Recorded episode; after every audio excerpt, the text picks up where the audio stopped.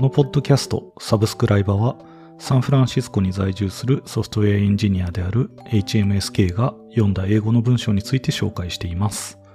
今はストライプ社が四半期ごとに発刊するテック業界のエンジニアたちが関わるトピックを扱っているインクリメントという雑誌を読んでいます。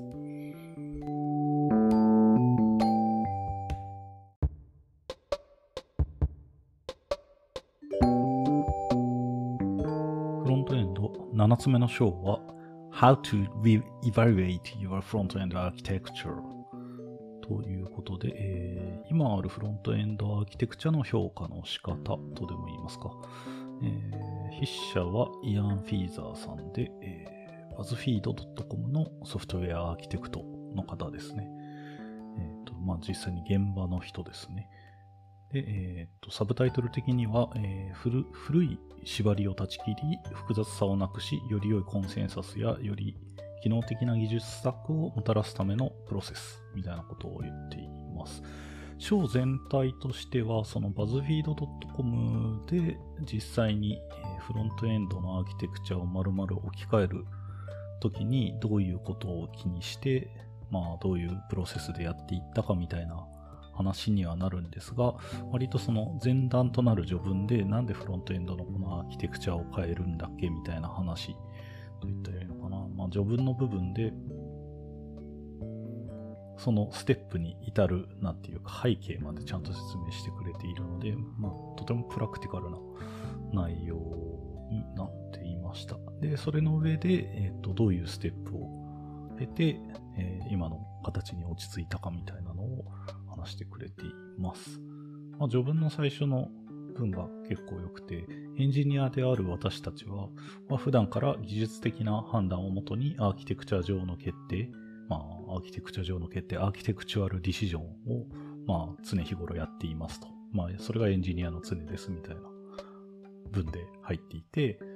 えっと、まあ、そういう時において、計測可能で比較的簡単に確認できるパフォーマンスとか一貫性、有効性みたいな指標は素早く使えるんだけど、まあ、組織にとってそれを、まあ、えっと、技術的な判断をするときに、それが組織にとって最も価値をもたらす、えー、理想の技術的な解決策っていうのは、えっ、と、一つになんか定まるわけではないと言っています。で、それはあなたが欲しいものがあなたが、えー、必要なものであるっていうミステイク、なんて言ったらいいんですかね。自分が欲しがっているものが、えっ、と、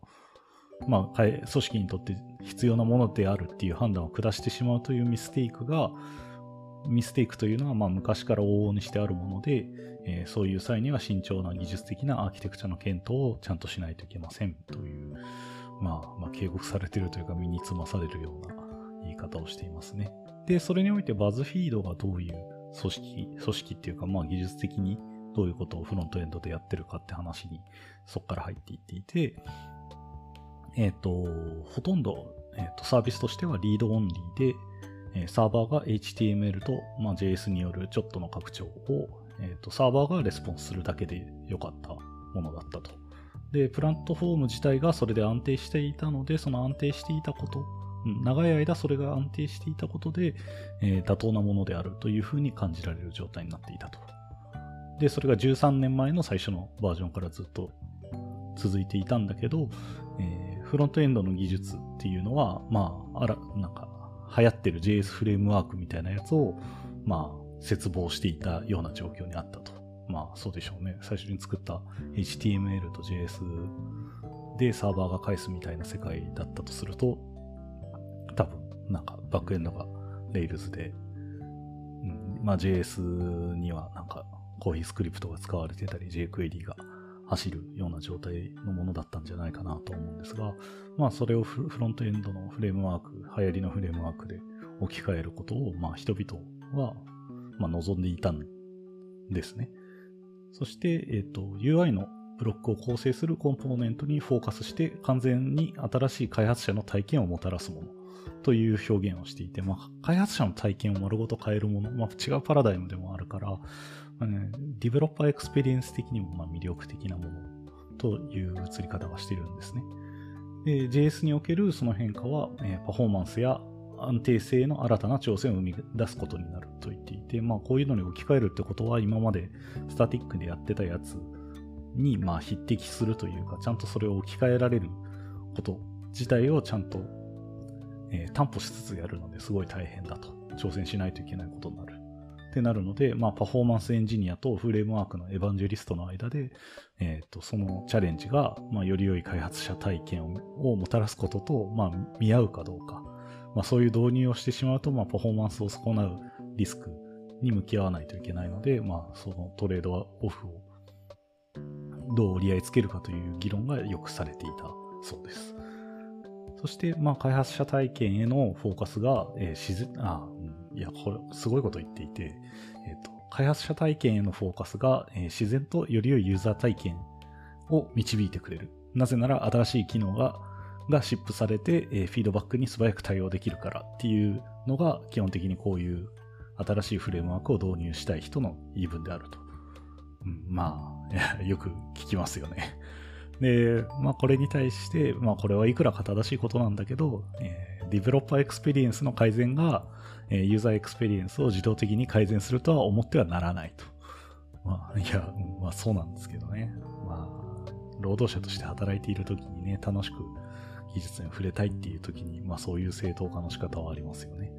で、逆に、えー、まあこれとは逆に UX やパフォーマンスへの純粋なフォーカスはしばしば近視眼的でもあるというふうに言っていて、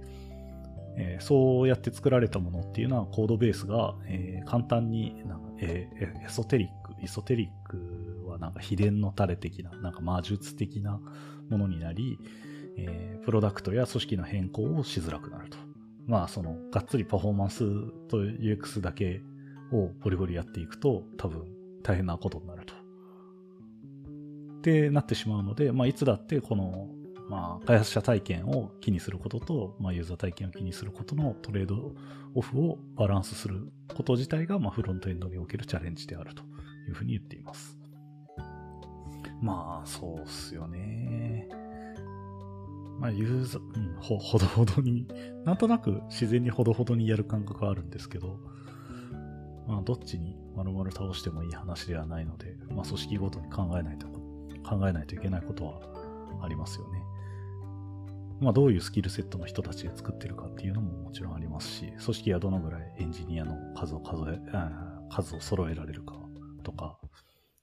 まあ、どういうスタイルで開発を進めるかとかいう形で、まあ、いろんな技術選定の形があるんじゃないかなとは思いますね。そして続けると、えー、ソフトウェアを構築するのにいろいろんな強い意見が世にはあるんだけど、エンジニアとして私たちのゴールは特定の組織のためのテクニカルスタックを構成することであると言っていて、えー、バズフィードの場合は、えー、パフォーマンスと UX を、まあ、優先してシンプルな技術選定で、えー、プロダクトをデリバリーしてきたと。何年経ってもそれはずっと優先されていたことだったんだけど、もっと野心的な technical stack への移行を、えー、決心したと。えー、そこへどう行き着いたか、えー、何が私たちを変えたのかというと、まあ、えー、 BuzzFeed 自体が read-only で static な content を配信するウェブサイトではなくなっていっていたと。コメントとかインタラクティブなクイズ、えー、ビデオ、広告配信、トラッキング、アフィリエイトパートナーシップ、AB テストみたいなものを持つように、まあ、どんどん動的なものになっていったんでしょうね。そうすると、えっ、ー、と、フロントエンドのレイヤーでももう、がっつりアプリケーションみたいな実装しないといけないような状態になってるんで、まあ今までのやり方だけ、まあその HTML と JS を単純に返していただけでは難しくなってきたんだろうなと推察されます。で、JavaScript によるレイヤーがまあそうやって肥大化して大規模なメンテナンスや、えー、まあストラクチュアリングみたいなのが必要となって、えー、フォーカスしないといけないのがランタイムのパフォーマンスみたいなフォーカスする領域も出てきたと。そして、えー、全体論的なフレームワークを採用するのを避ける人たちは構造をもたらす独自の抽象化というのを生み出したと。えー、っと、そうですね、その、JS フレームワーク導入以前の世界で、こういう複雑なことを、うん、インタラクティブなことをやろうとすると、うん、まあ、プログラマーなのでうまいこと抽象化して、とにかくそれをどうにかうまいこと取り扱えるようにしていかないといけない。まあ、さっき言っていた、えっ、と、イソテリックなものを作っていくことになっていくことに触れていて、で、こういう抽象化っていうのは、得てしてよく使う人とか、作り出した本人たちにはよく理解されているんだけど、そうではない人たちには簡単に誤解され誤用されると。えー、で、バズフィードの社内では、まあ、これ見ててクスッとしたんですけど、えっ、と、我々のフロントエンドアーキテクチャについて、新しいエンジニアについて説明するときに、その説明している人が誤っているの、そのアーキテクチャについてアプロジャイズしてるのをよく見かけたみたいなことを言っていて、いや、これ実体験があるんですよね。割ともう今こうなってて、今置き換えてる途中だからみたいな時に必ずこう腐さないといけないというか、今あるもの自体が、なんだろう、悪者のように扱わないといけない。そして、うん、いや、今これで大変で申し訳ないねっていう態度の上で、まあ一緒に頑張っていきましょうみたいな喋り方をすることって、まあ僕自身があるのでちょっと笑ってしまいました。で、こういう抽象化やっていて、エンジニアに、えっ、ー、と、新しいエンジニア謝らないといけないというのはどういうことかというと、まあ、新しいメンバーをオンボードするときに必要な情報量っていうのが、まあ、肥大化していると。で、全体のオンボーディングのうちで、フロントエンドアーキテクチャのための理解に割く時間っていうのが、その多くを占めるようになってきてしまったと。で、バズフィードではそれが最終的に、え、ー、と、エンジニアの不満を、うん、不平不満を生み出す結果となってしまったと。えー、それがどういうことかというと、新しい技術を学ぶことも、望んだ技術品質、技術的品質をデリバーすることもできないからと。さらには現在のアーキテクチャに全く口出しできなくて、前の世代の意思決定に縛られてしまっていると。これらの心配事をどうにかするために我々は、えー、我々のアーキテクチャを再評価することが重要となっていたということで、まあ、この今回の章全体の、まあ、タイトルになっている Reevaluate Front End Architecture をすることになったと。で、今回の章ではバズフィードが実際にやったステップをここで紹介していくというふうに話していて、この後、えっ、ー、と、ステップが6段階あるという感じですね。これで後半に分けようと思います。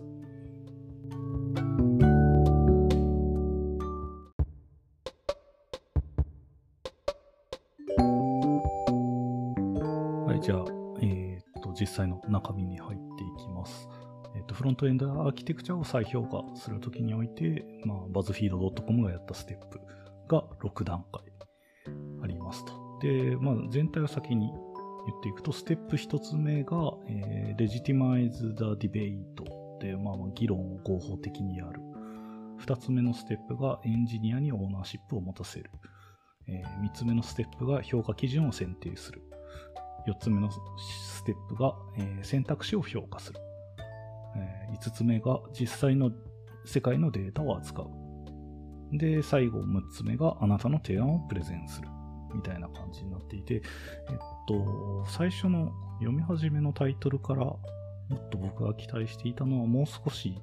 なんだろう、フロントエンド技術、技術した内容なのかなと思っていて、どういうところでフロントエンドの技術を評価しましょうと。まあ、例えばパフォーマンスがどうだとか、開発者体験が具体的にどうだとか、そういう指標の話をされるのかなと思ったら、そういう指標よりまあもう一段階次元が上の話をしていて、まあどういうふうにそのフロントエンドアーキテクチャ自体を入れ替えるために、まあ組織を動かしていったらいいか。なのであんまりなんだろう、フロントエンドっていう話ではないんですよね。これのバズフィード .com が取り組んだ課題がフロントエンドであっただけで、これの、各ステップ、まあ再評価のステップみたいなやつは全然なんていうか、フロントエンドだけにとどまる話ではないんじゃないかなというのが読んだ上での感想です。ということで、まあ中に入っていきますと、えっ、ー、と、ステップ1に戻って、えっ、ー、と、レジティマイズ。レジティマイズ the debate。えっ、ー、と、ディベートをレジティマイズするって、なんか直訳すると、えー、議論、ディベートを、まあ合法的にやる。レジティマイズって、なんか日本語の一番いい言葉があんまり僕は思い当たらなくて、多分なんだろうな、まあ、法的にとか合理的に、合法的にみたいな感じの言い方をするんですけど、まあ、ディベートをじゃあ合法的にやるって直訳してもわけわからんと思うんですけど、なんていうか、まあ、正式にやるみたいな感じなんですよね。これで言ってるのは。まあ、ディベートをもっと、まあ、ちゃんとやる的な感じですかね。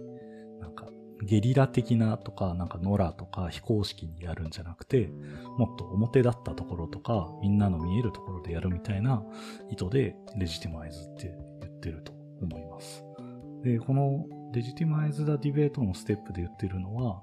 えっ、と、不平不満がコードレビューとか、えー、 Slack の上で、えー、出てしまっていて、えー、アーキテクチャ自体は、えー、関係ないエンジニ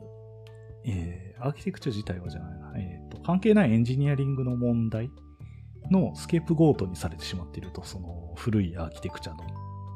ことが。古いアーキテクチャが悪い悪いって言ってた時に関係ない問題が突出した飛び出てきた時に、いや、古いアーキテクチャだからみたいな風に扱われてしまうような存在、スケープゴートになってしまっていたと。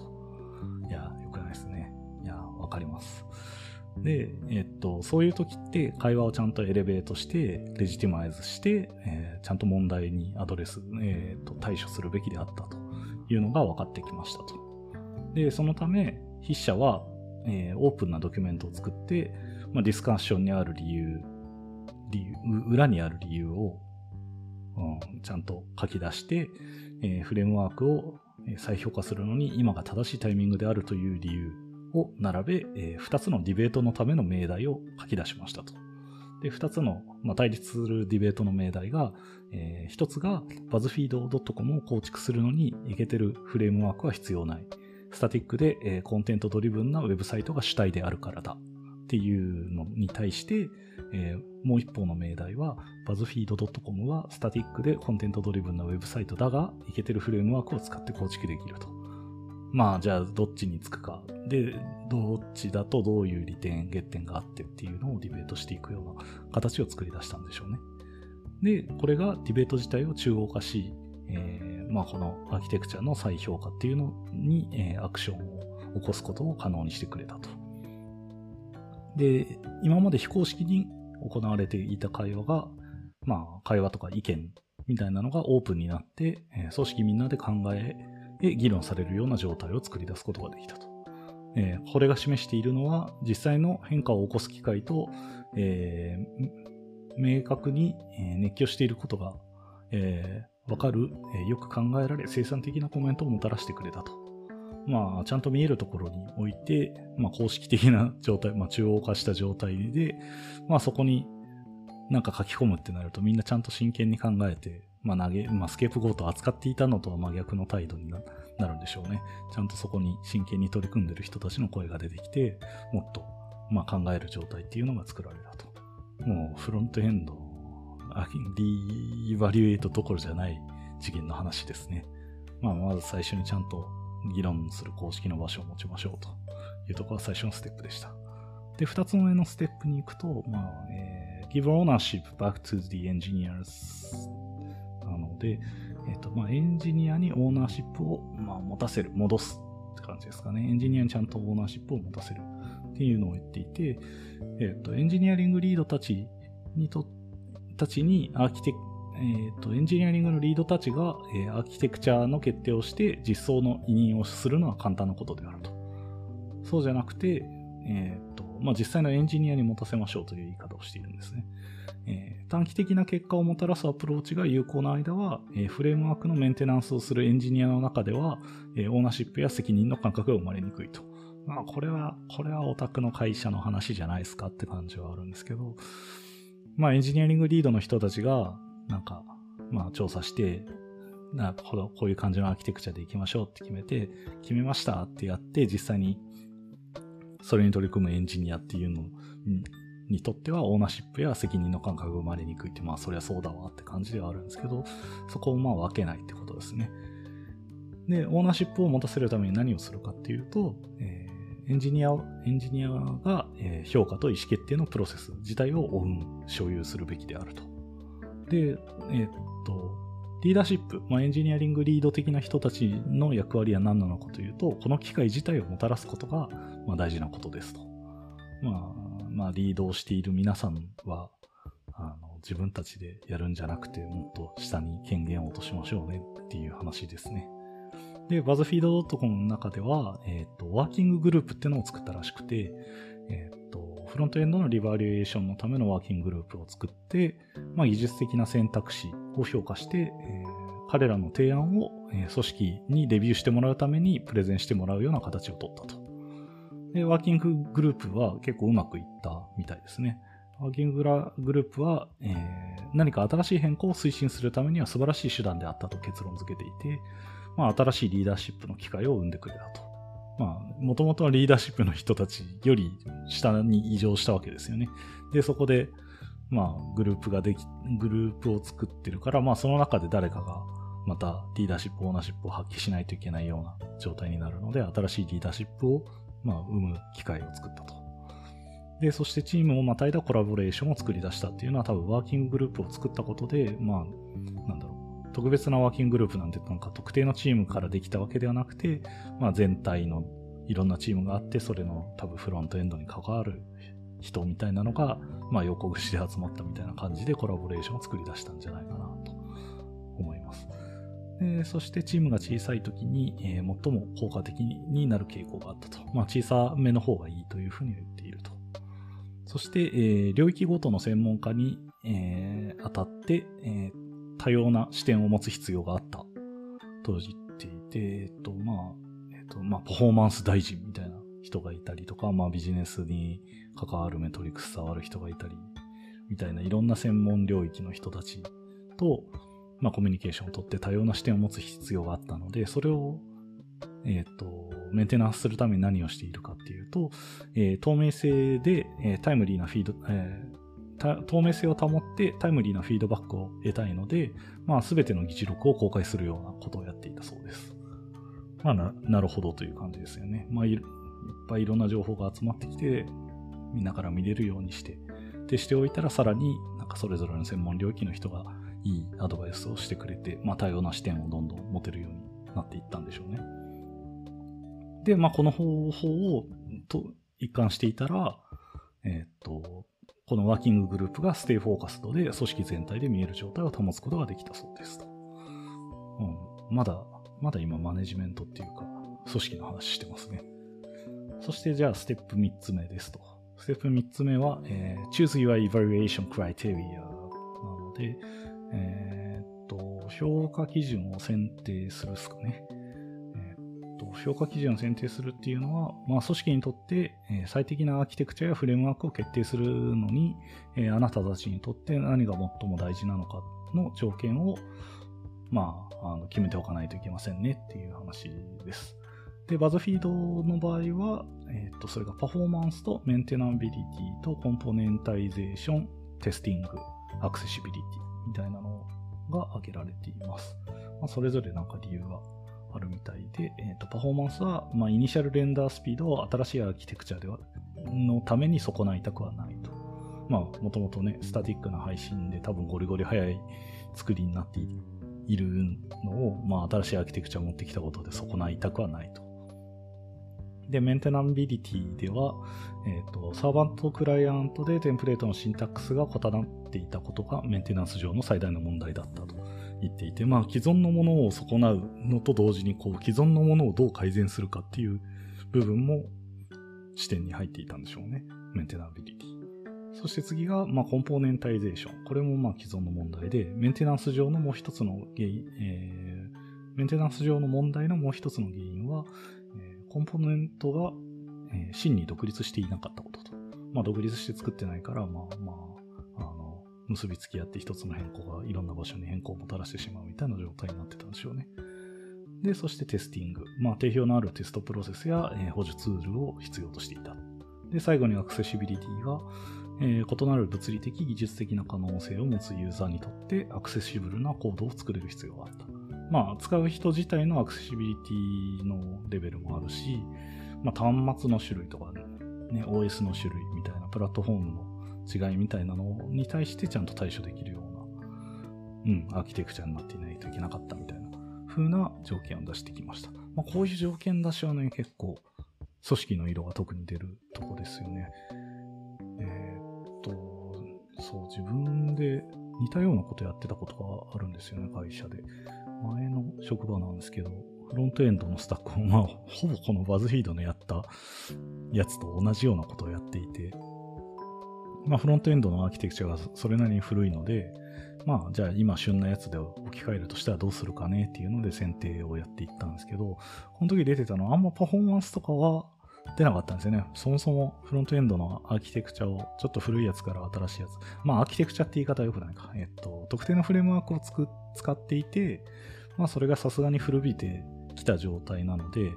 新しいのを選ぶとしたらっていう状態だったんで、その時点であのパフォーマンスってあんまり下がらないような状態だったんで、パフォーマンスって出てこなかったんですよね。逆にどういうの出てかったかっていうと、なんだろう。あ、 developer experience はすごい大事にしていた部分があって、エンジニアが楽しく取り組めるかとか、うん、面白がれるかみたいなところは指標にあったり、そうですね、それとちょっと関連するんですけど、えっと、今までのフレームワークでの書き味みたいなのを損なわないかみたいなところはあって、もともと書いていた、えっと、具体的に挙げると AngularJS を使っていたところから何を置き換えるかって時で、まあ、えっ、と、テンプレート書く部分、まあ、ハンドルバーズっぽいテンプレート書く部分みたいな書き味が、まあ、似ているフレームワークですね。まあ、その後で言うと、AngularJS からだと、まあ、Angular にするか、まあ、Vue.js とかがかなりシンタックスさんに通っていて、その点で評価が高かったりみたいなのがあって、まあ、それぞれ組織ごとに、やっぱり注目する基準が違うというのは結構頷けるなというので、まあ、これの設定大事ですよね。この系統でも得てして、なんだろう、僕が個人的に思ってるのって、大体長いものに巻かれといたらいいっていうのが、なんか悲しいけど最終的な現実な気はしていて、大体 React 選んどきゃいいんですよね、フレームワーク選ぶときって。うん、まあ悲しい話なんですけど、まあコミュニティがちゃんとあって、まあ大体の達成したい目標に対して、なんか解決策っていうのがちゃんと出てきている状態ではあるんですよね。まあ逆にそれ自体、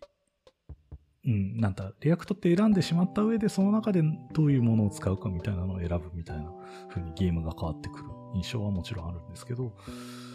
なんていうか、フレームワークのとかの単位でいちいち比較して何かのフレームワークを選ぶことを、うん、他のなんか珍しいフレームワークを選ぶためにどっかの指標が偏ったりっていうのはなかなか少ないんじゃないかなとは思います。ただまあ、所属していた組織だと、なんだろう、 developer experience のところで、こう、シニア系の、シニア層のエンジニアだけが、やたら評価を高くして、 Elm っていう、まあ、関数型言語っぽい、えっ、と、フロントへ、関数型言語っぽい、あの、言語、まあ、JavaScript じゃない言語を使ってフロントエンドを実装できるフレームワークがあるんですけど、それを、やたら高評価にシニア層がしていて、なんか、 React よりもこっちを導入した方がいいんじゃないかみたいな、なんか全体的なバランスが崩れるような状態になっていたのを思い出しますね。いや、実際エルムを使うことはなかったんですけど、なんていうか、まあまあ長いものに分かれた方がええんちゃうってその時に流れができたなっていうのは、ああ、僕個人のですね、僕個人がそうやった方がいいかなって思うようになった原因ではありますね。で、まあ、そうやってね、導入したもの自体、まあ、導入するときはすごいテンション高くて、まあ、まあ、楽しいんですよ。で、導入決めて、で、その後いざでも作り始めて、既存のものを移行してメンテナンスを回してってなってた時に人は辞めるわ、採用の時にブロッカーになるわみたいなのがあるんで、すごい大変なんですよね。じゃあ、まあその時にエルムを使ってますってなった時に、じゃあ採用の時にフロントエンドエルムですみたいなのを言って、まあそれなりにブロッカーになるんですよね。まあ、元々の経験は活かせないっていう部分もあるし、なん、なんていうか、別に技術がちょっと違えど、採用するとき、えっ、入社して働く人自体のポテンシャルを考えればえー、あんまり気にしないことではあるんですけど、やっぱりもちろん最初の学習コストっていうのはあるんで、即戦力というか、いきなり、ああいう仕事を任せたいみたいなことはできなくなってしまうし、自分で、ね、そういう導入をした人たちが、まあ、責任持ってずっとやってるかっていうと、あの人材の流動性も高いんで、みんな、ポンポンやめていくのに、なんでそんな、ちょっとトリッキーな技術選定しちゃったのみたいなことになるなっていうのは、まあ、こう、全体のサイクルに僕は関わった上で、こういう感覚を持つようになりましたって、すいません。脱線しすぎました。なので、まあ、今話していたのは、えっ、と、ステップ3つ目で評価基準をちゃんと選定。評価基準を決めましょうと。で、僕個人は長いものに巻かれるっていうのが一番実はいいんじゃねえのって思ってますって話です。えっ、と、まあ、会社によりますよね。個人プロジェクトなら全然強いのでいいとか、ね、小さなプロジェクトならいいんですけど、なかなかでもそれを覆すぐらい、あなんか長いものを覆せるぐらいいいものっていうのはなんか、なんかそんなないんじゃないかなって思います。はい、えー、っと、すいません、元に戻して、えー、っと、ステップ4ですね、ステップ4、evaluate your options なので、まあ、さっきの評価基準を選定したなら、まあ、次、選択肢を評価しましょうと。条件がひとたび決まれば、えー、それぞれの解決策に対して表を作ることができますと。まあまあ、マトリックスマップを作れますと。えー、豊富な視点を持つために、まあ、いくつか、なんか実際に実装する、まあ、 experiment をやるハンズオンが必要かもしれません。と言っていて、まあ、 BuzzFeed .com の場合は、えっ、ー、と、それぞれのフレームワークでサンプルアプリケーションの構築をしました。いや、うちもしたわ。全く同じだわ。なりましたね。えっ、ー、と、フレームワークが具体的に挙げられていて、 React、Preact、Vue、Web Components、Marko。Marko 聞いたことないな。 Svelte。まあ結構ちょっとモダンっていうか、多分僕がやったのは2017年ぐらいだったんで、この人たちには2018、19なんじゃないかなって感じの内容ですね。まあ記事自体は、えっ、と、2020年の記事なんで、まあそれに近い頃なのかな。で、こういうのを、えー、こういうフレームワークでサンプルアプリケーションを構築して、まあグループで、えー、結果を分析していったと。で、このステップ4自体の効果は何だったかというと、まあ、いつくいくつかの選択肢を間引くのには十分であったと。まあ、これはないねっていうのを判断するのには良かった。ただ、えー、残りのいくらかで違いを見出すのは難しかった。まあ、その、これはないねってなったやつは消せるけど、これはないねってならなかったやつらは、じゃあ、もう、ここから省く理由、なんか明確な差っていうのが、まあ、いや、なんかそんなひどい差じゃなくないってなって、まあ消せなかったんでしょうね。で、その時残ってたのは、まあ React がまだ候補に残っていたと言っていて言及されてるんですけど、逆にじゃあこの時は方針を変えて、 React では満たせない私たちの要求について探すことにしたと言っていて、まあ大体のことはできるんだけど、じゃあ、 React を選んでしまったら何ができなくなるんだろうという視点、まあ React だけじゃなくてね、その残ったフレームワークたちの中で、えっと、何ができないのかっていうのを、えー、視点を置き換えて、えー、評価をしたんでしょうね。ちょっとそこからの詳細は一切書かれてないですけど、そうやって、えー、と選択肢の評価をやっていたと。で、ステップ5です。ステップ5、get real world data なので、えっ、と、実際の世界のデータをゲットする。まあ、使うでしょうね。えっ、ー、と、実世界で、えー、パフォーマンスのデータは高次元の観点で分析しても不十分な問題と、えー、不十分な問題とのギャップを埋めてくれるのを助けてくれると。そうですね。えっと、今までの選択肢の評価基準はもう少し、あなんだろう、もっと、なんか、現実というよりは、なんか高次元の世界の情報を扱っていて、まあ実際のパフォーマンス、実際に動かしてみた時のパフォーマンスのデータっていうのをを入れるともっと理解を補助してくれるということですかね。えー、技術的な提案やリスクの規模に応じてこれが重要なステップとなってくると。まあ大規模な変更になってくると、まあ実際にじゃあこの新しいやつで置き換えたとして本当に大丈夫なんてなる前にまあしっかりテストできる方がいいよねって話ですよね。で、バズフィートの場合、そのステップ4で作ったサンプルアプリケーションが、まあ実世界のサンプルとしては小さすぎてしまったので、まあ、もっとがっつりしたのを作らないといけなかったと。で、まあ、バズフィードの代表的なアプリケーションのパフォーマンスの特性を、あまあ、代表的なアプリケーションとして動かして、パフォーマンスの特性を観察したかったと。で、我々の意思決定には大きなリスクがあって、まあ、余計な時間や努力を、えー、投資することを惜しみませんでしたと。まあ、これのためだったらもう何だってやりますという状況で、えっ、ー、と、ここで、やったのは、まあ、既存の高トラフィックアプリケーション。まあ、多分、 BuzzFeed .com のトップとか、まあ、記事を載せてるウェブページなんですかね。とかを、えー、数ヶ月かけて、えー、 React、Node.js、Next.js で再構築をしたと。まあ勝ち抜いたのがこの3つだったんでしょうね。なるほどって感じですけど。もういなくなってしまった。いろんな選択肢が。で、えっと、再構築において大事なのは、えー、先代、えっと、まあ、まあ、既存のシステムとじっくり比較することであると言っていて、まあ、ソフトウェアは自然に時間とともに腐敗していくし、えー、腐敗ってあの腐っていくですね。腐敗していくし、えー、パフォーマンスは最もそれが見やすい兆候となってくると。で、結構大事なこと言って、ことを言っていて、えー、アプリケーションを早くすることっていうのは、アプリケーションをずっと早くしておくのよりははるかに簡単であると。まあ、これどういう意図で言ってんのかなっていうのはわからんのですが、おそらく、こう、まあ、じゃあ新しいフレームワークで同じようなの作ってパッと動いてすごいってなったら、じゃあもうこれは既存のアプリを凌駕しているって言っちゃダメだよっていうことを意図してるんじゃないかなと思っていて、それをじゃあ導入してずっと速さを維持できる状態にする、もっと難しいよねというのを突然言っていますね。えっ、ー、と、残りのコードベース、まあ、まあ、既存のコードベースに悪影響をもたらすことなく、フレームワークを交換することは不可能に近いし、えー、リライトに際しては、まあ、製品そのものについて考え直したり改良したりすることもあるみたいなことを言っています。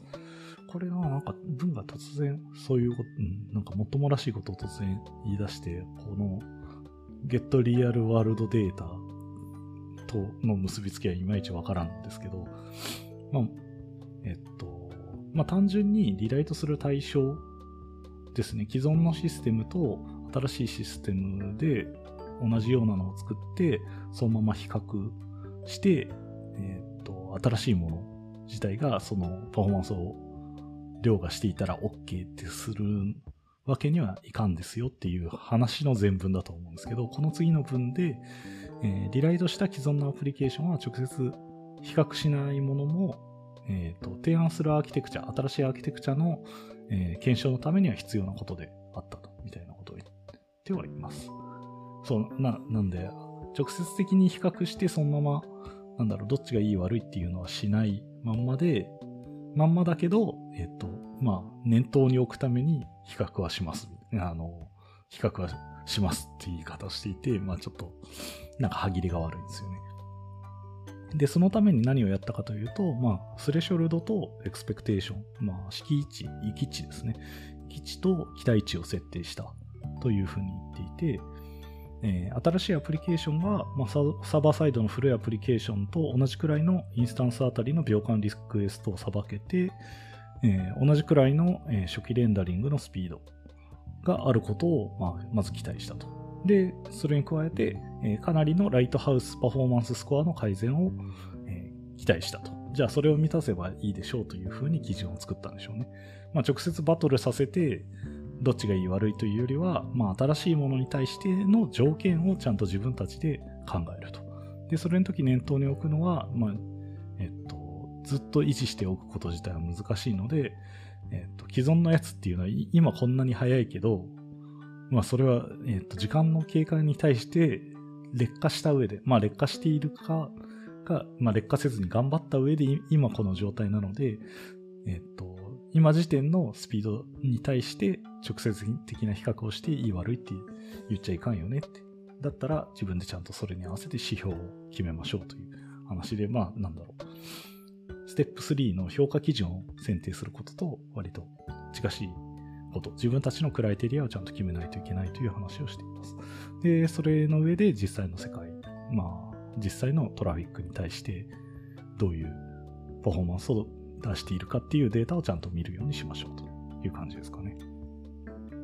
あんまり、なんだろう、もっと細かい具体的なクライテリアを見せてくれてもはい。そして最後のステップ、ステップ6ですね。present your proposal ということで、まあ、えー、っと、あなたの提案をプレゼンしましょうと。まあ、はい。すげえ高次元というか、組織っぽい話で、えー、っと、エンジニアに意思決定のオーナーシップを持たせるのが、まあ、このリリーバリュエートプロセスの、まあ、目的の一つでしたと。決定を押し付けさせるのではなくて、最終的な提案をしてもらう形をとったと。で、組織全体にも、えー、組織全体にもこの意思決定を応運してもらいたかったので、えっ、ー、と、というのは、えー、組織全体にとっても、えー、この意思決定に巻き込まれていると感じてもらって、まあ、新たなフロントエンドの方向についてワクワクしてもらいたかった。エキサイトしてほしかった。から、まあ、組織全体とも、ま、共有をちゃんとしたという感じですね。で、最終的に BuzzFeed.com で出てきた、えー、ワーキンググループからの、えー、まあ、技術組織へのレコメンデーション、まあ、提案ですね。提案が何だったかっていうのがそのまま引用されていて、まあ、Node.js と React でこれからのレンダリングアプリケーションを作ることを提案します。えー、これらのテクノロジーの選択が多くの素晴らしい新機能やプロダクトを構築する機会をもたらすこと、えー、既存のスタックのアプリケーションのパフォーマンスに匹敵、あるいは凌駕することを確信していますと。えー、これは生産性を向上する技術を使う最高の機会であると信じていて、えー、学ぶ機会であり、素早いオンボーディング、私たちが求めるパフォーマンス、テスト、アクセシビリティのゴールを達成することを助けてくれるでしょうと。はい、そうですかって感じの。まあ、 React になったんですね。で、バックエンドは Node.js という感じなのかな。で、まあ、こういうプレゼンみたいなことって、えー、大きな組織への変更を提案することなんで、まあとてもおじげつくものでしょう。気の進まないものでしょうと添えられていて、えー、まあ我々のワーキンググループは、えー、プロセスを通して透明性を保つこととコミュニケーティブであることでこの不安を軽減するように努めた。みたいなことを言っています。なるほどな。組織とどういうワーキンググループを走らせるときに組織に対してどういう立場であるか。まあ、こう閉じたね、グループでやってしまって突然結論だけ持ってくると、まあ、フリクションが強いし、難しいですよね。この、まあ、根回しみたいになってしまう話ではあるけど、だ透明性保っていろんな人の意見を先に取り入れて、ちゃんとそれを踏まえた上で意思決定をしていく方にやっていきましょうと。で、それ大事なのはエンジニアがオーナーシップを持って、最後に提案をするような立場に持たせると。いう感じなんですかね。というので、まあ、ステップ6つですね。紹介しました。で、結論みたいな文があって、えっ、と、良かったので、そのまま役を話しておくと、えー、筆者にとってこのプロセスを追うことが、えー、追うことは理想的な技術を選択することが、えー、組織で生み出され、一貫してメンテナンスされるソフトウェアの現,、え、現実界みたいなのとは、いつもマッチしないことを思い出させてくれると。うん、なんかちょっと直訳味が強いんですけど、えっと、まあ、組織によっては全然違うから、まあ、理想的な技術選定っていうのはいつも違うから気をつけてねっていうのを筆者は、えっと、このプロセスのことを思い出すたびに、あ考えるたびに思い出しますと。で、私たちエンジニアの仕事はウェブサイトを作るだけでなく、ビジネスモデルをサポートし、カルチャーにコントリビュートし、キャリアを育む。そして、えー、それらすべてが価値を生み出すのです。なんか、あ、締めてきたなって感じの文ですけど、まあそうで、こうやってフロントエンドのアーキテクチャの話をしていたと思ったら、まあ、組織の中でエンジニアリングのチームがどういうふうに振る舞うべきかという話に帰着されて、ああ、お後はよろしいようでという感じですね。はい。ということで、まあ、リーバリュエートやフロントエンドアーキテクチャーと言われて組織の説教を受ける感じの章でした。ちょっと自分もほぼ同じようなプロセスに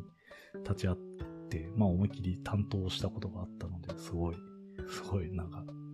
あざわざわしながら読むことができました。ということで、ついに30回目のエピソードです。あの、ここまでお付き合いいただきありがとうございました。Thank you.